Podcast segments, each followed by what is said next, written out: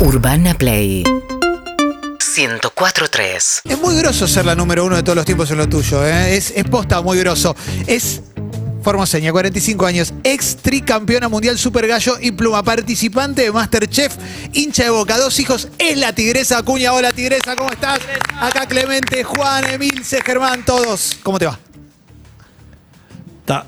Estás muteada, Tigresa, estás muteada, estás muteada. Esto es eh, clásico de año pasado y Sí, este, sí, ¿eh? sí. Estás muteada, Tigresa, ¿eh? Ahí- a ver, ahí lo desmuteate. chequea. A ver, ahora. Dame dos segundos que estábamos Sí, ahí. ahora Ahí sí. está. Está. Hola, buenas tardes, ¿cómo están? ¿Cómo estás, Tigresa? ¿Bien?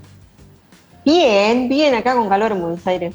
Con calor, muy- bueno, vos venís de Formosa igual, ¿estás acostumbrada al calor o no? O, Sí, pero ya hace 20 años que estoy acá en Buenos Aires. o sea, ya te convertiste en una Vos buena sabés que herencia. cuando- claro, cuando voy a Formosa y vos eh, tenés calor y te dices, ay, ahora te haces la porteña. Te dice. Te aporteñás.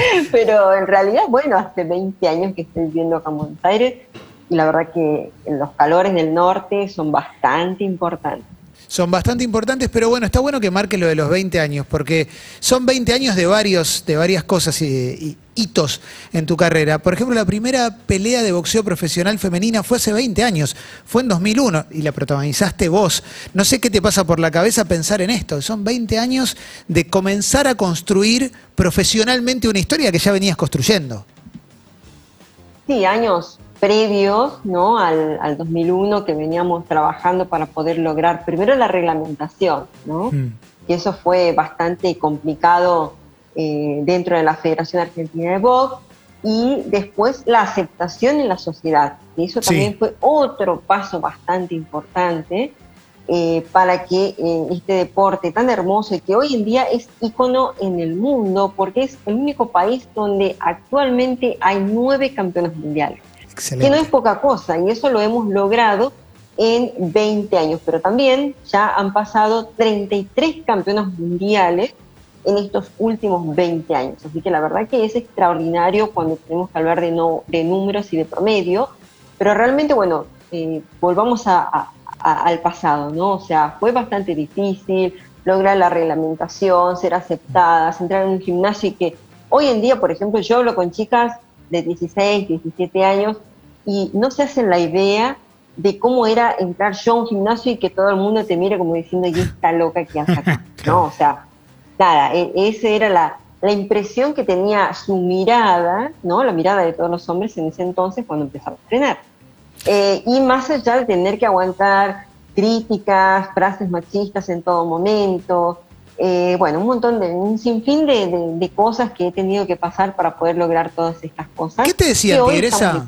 ¿Qué te decían? Porque cuando yo me acuerdo cuando apareciste, pero cuando digo, cuando te conocimos todos, vos ya tenías un camino recorrido y cuando y nada, y empezaste a explotar y bueno, era medio como, ah, boxea bien, viste como que era algo como una sorpresa, mirá una mujer como boxea. Pero ¿qué te decían cuando entrabas a un gimnasio de repente? Siempre, siempre haciendo, haciendo escuchar ese, ese machismo, ¿no? Por ejemplo, esa loca que hace acá, que se vaya a lavar los platos, que se ponga los guantes para lavar los platos. Bueno, eso eh, lo que podemos recordar, ¿no? Después a otros más fuertes, de los cuales, bueno, o sea, irreproducibles algunos, eh, otros de los cuales yo siempre me, me maté de risa, hice oídos sordos, yo iba a hacer mi trabajo, lo que yo quería hacer y punto.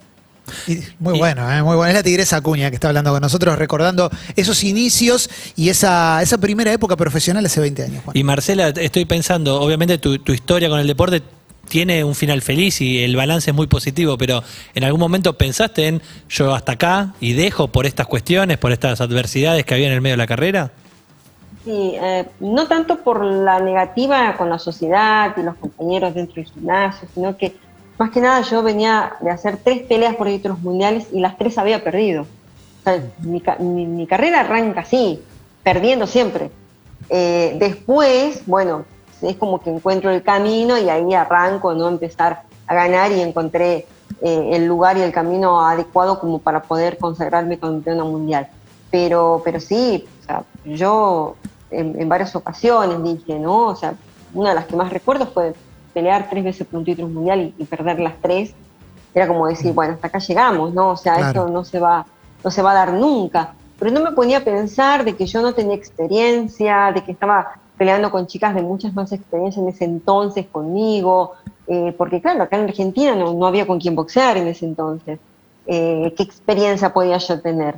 Hasta que pude acomodar todas esas cosas y poder entender eso, bueno, he tenido, o sea, varios traspiés y tratar de en lo posible de volver a, a comenzar, ¿no? Tigresa, te, te, invierto la pregunta con respecto a la que te había hecho antes. ¿Qué te dicen ahora? Ahora que hay tantas campeonas, ahora que pasaron 20 años y ahora que tu nombre está completamente grabado en la historia de nuestro boxeo. No hay argentino que no conozca el nombre o que no conozca la historia de la tigresa, por ejemplo. o sea, eh, tal vez eh, si a alguien le preguntas si conoce a Marcela Cuña, por ahí dudan. Pero si preguntas si sabes quién es la tigresa Cuña, en la Argentina todo el mundo sabe quién soy. Y, eso la verdad que lo logré gracias al trabajo, esfuerzo. Eh, todo el mundo, eh, o las personas que me conocen, me felicitan, eh, se sorprenden, ¿no? De algunas cosas que por ahí tal vez no salen a la luz, pero les voy contando. y eso de que nunca me doblegué ante nadie, ¿no? Ni ante nada. O sea, las adversidades para mí siempre los traté de transformar en un impulso, en energías para seguir para adelante, ¿no? Y, bueno, eso, también es algo, eh, otra de las cosas muy importantes es que hay muchas chicas y chicos que se reflejan en mi lucha y, que hoy me tienen de, referente.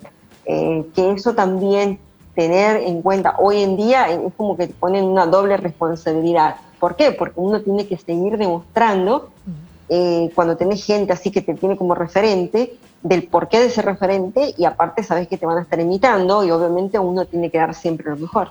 Marcela, ¿quién te puso el apodo? Y, la segunda pregunta es si te gusta o si te hubiese gustado ponerte otro apodo vos, quizás alguno que te gustaba y, no, no pegó.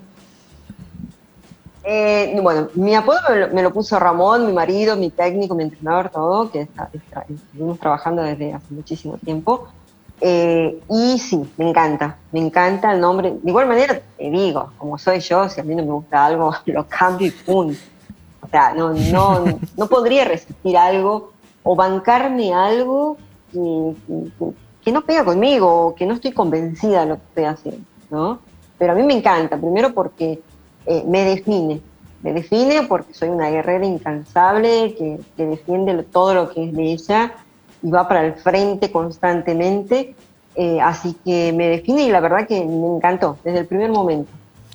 Eh, Tigresa, hace poquito volviste a pelear, volviste a pelear ahí al Luna Park, eh, al lugar donde hay que ir a pelear, que, está buenísimo.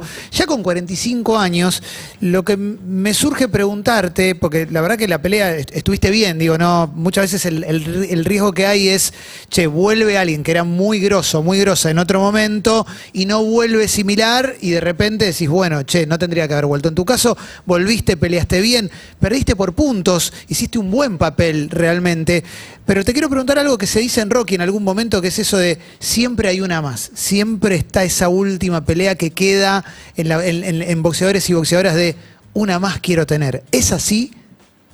Es así, obviamente que es así.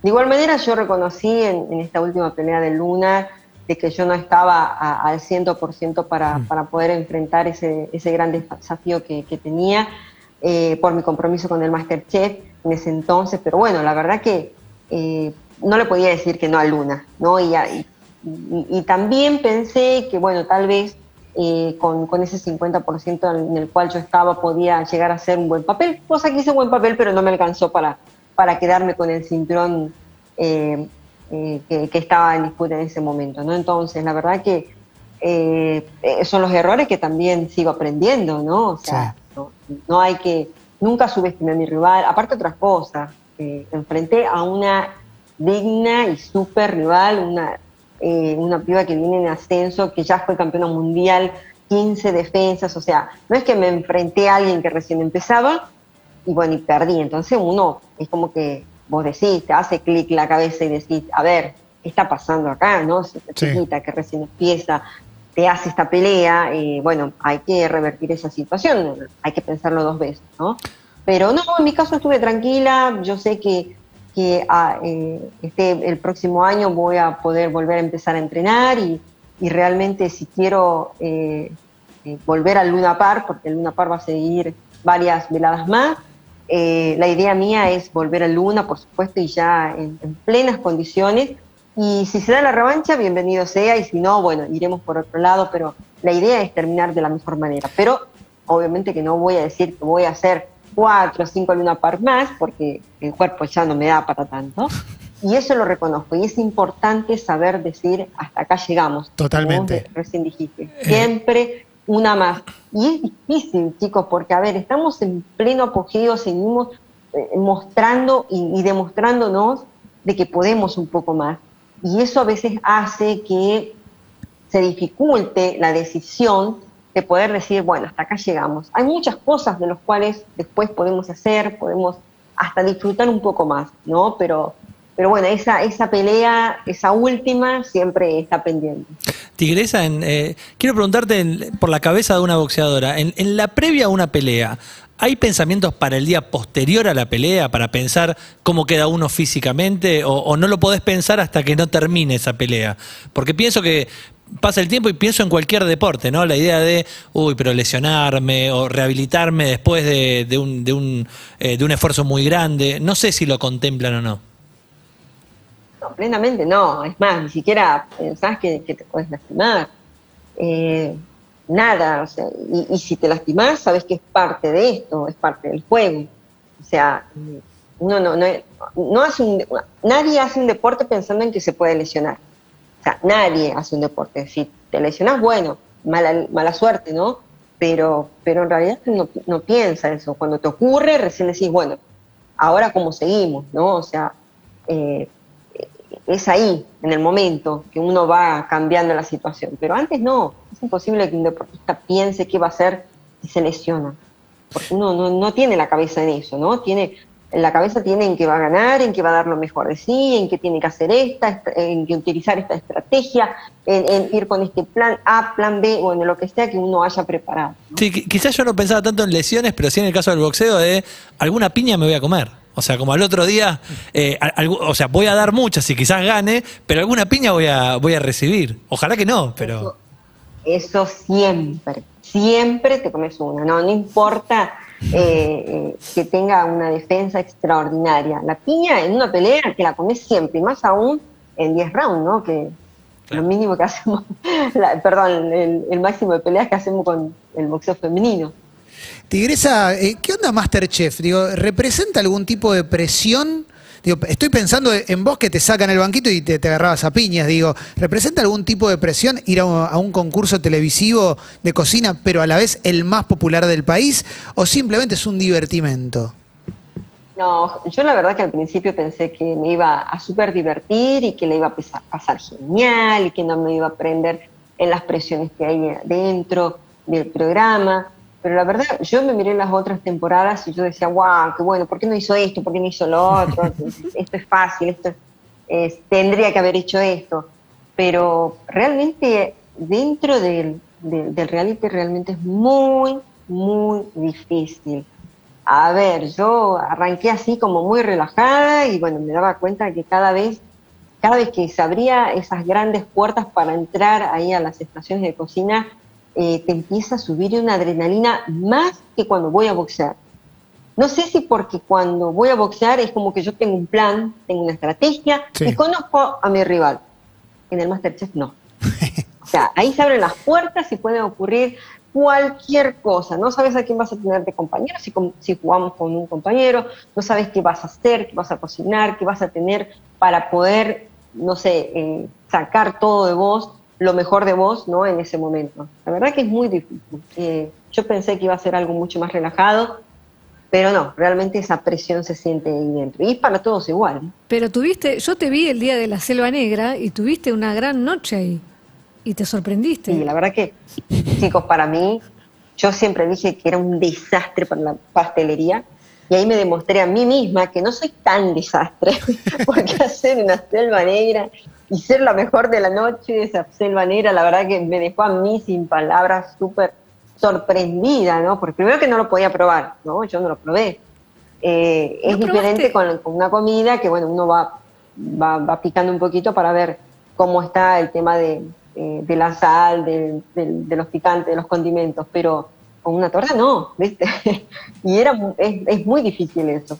Eh, encima hasta me habían dicho que la crema que iba en el medio estaba cortada, yo casi me mato porque no tenía tiempo para volver a hacer otra crema, yo ya estaba armando la torta y después, bueno, resultó ser que, de que no, que estaba perfecta. Eh, pero bueno, me sorprendí a mí misma. Ay, la verdad que uno estando en ese programa es como que sacás a relucir cosas que ni vos mismas pensás que podés hacerlo. ¿Te, llevaste algún favorito, Tigresa, de Masterchef, pensando acá al final del certamen? Y yo pongo mi fichita a la Peque Pareto y a la Mica Viciconte. Son ahí las dos que van ahí cabeza a cabeza. Realmente eh, va a estar muy, muy, muy eh, convulsionado todo en la final, ¿no? Porque cocinan muy bien. Tigresa, eh, siempre se dice que quien boxea tiene la mano prohibida, ¿no? Como que no se puede agarrar a piñas fuera del ámbito de un cuadrilátero.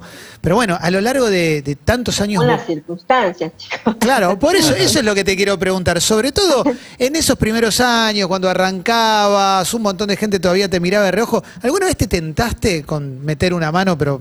Algún desubicado. no profesionalmente? Mira, la única que recuerdo, bueno, era muy joven, recién hacía full contact, todavía el boxeo no pasaba ni siquiera por mi cabeza. Eh, en Formosa sí, uno que se hizo el vivo que le metió una piña y nada más.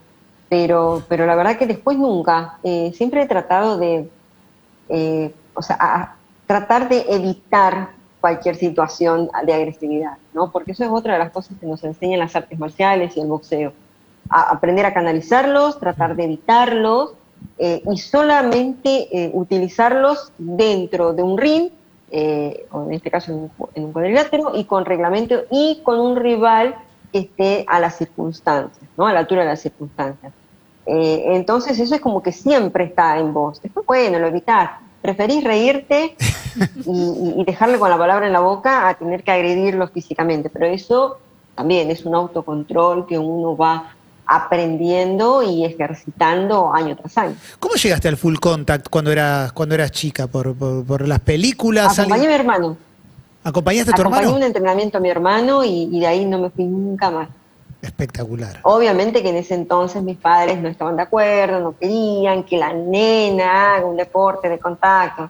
En esa época era bastante complicado todo, ¿no? O sea, culturalmente las nenas hacían deporte y algo cultural, eh, o sea, danza, lo que sea, canto, eh, baile, y, los nenes hacían deporte. Eh, así que imagínate, era bastante complicado. Pero enseguida tuve, gracias a Dios, el acompañamiento de mis padres, se convencieron ellos mismos que yo, hacía danzas españolas, chicos. o sea, Todo, nada, que ver, nada que ver. Pero bueno, ellos se dieron cuenta que las danzas no iba a ser para mí.